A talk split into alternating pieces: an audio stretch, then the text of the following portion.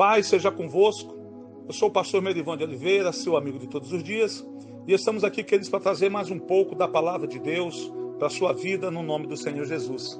E o texto que nós escolhemos para hoje encontra-se em João, capítulo 15, o versículo 15, na qual o Senhor Jesus diz assim para os seus discípulos: Já não chamo de servos, pois o Senhor não faz confidência a seus servos. Agora vocês são meus amigos, pois eu lhes disse tudo que o Pai me disse. Evangelho de João, capítulo 15, versículo 15. Meus queridos, eu entendo com essa palavra que ser servo é o primeiro patamar em nossa vida espiritual. Nos garante salvação e bênção.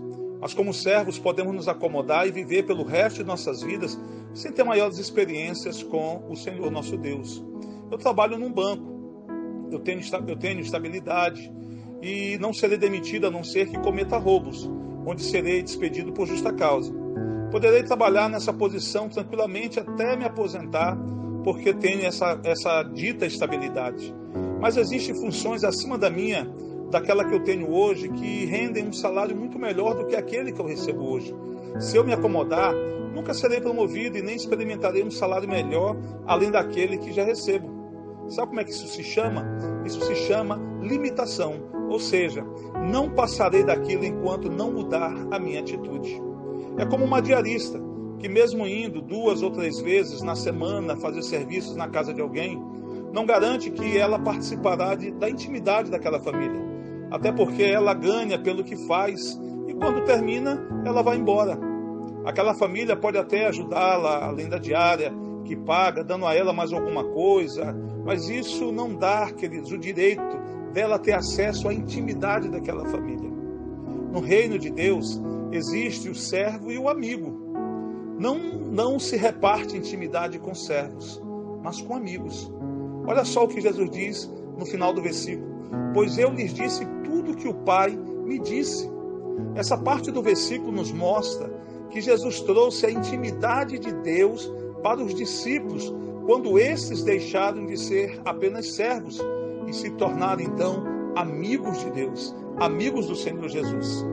Eu quero que você também entenda algo. Alguém se torna amigo de outro alguém quando há afinidade nos propósitos e nos gostos, quando caminham na mesma direção e a presença de um gera prazer no outro.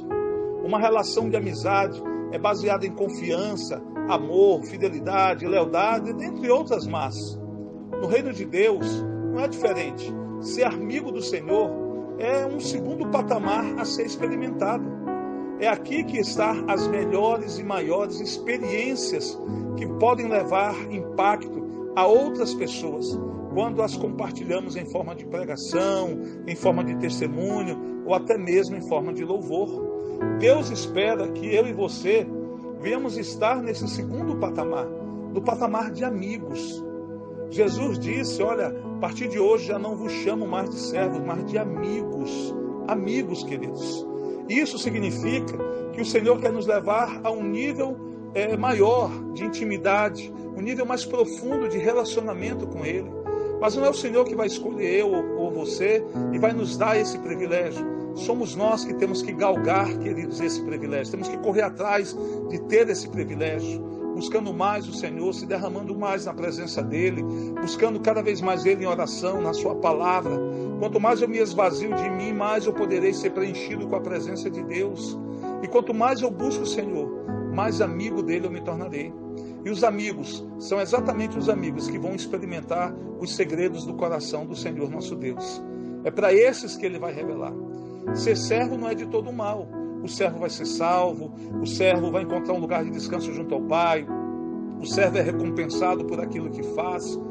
Mas existe um patamar mais elevado, existe, queridos, um, um outro nível, vamos dizer assim, de relacionamento com Deus além do servo.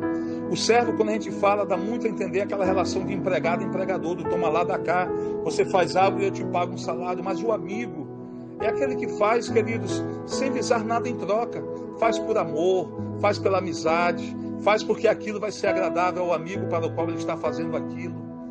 E assim nós devemos também ser no nosso relacionamento com Deus.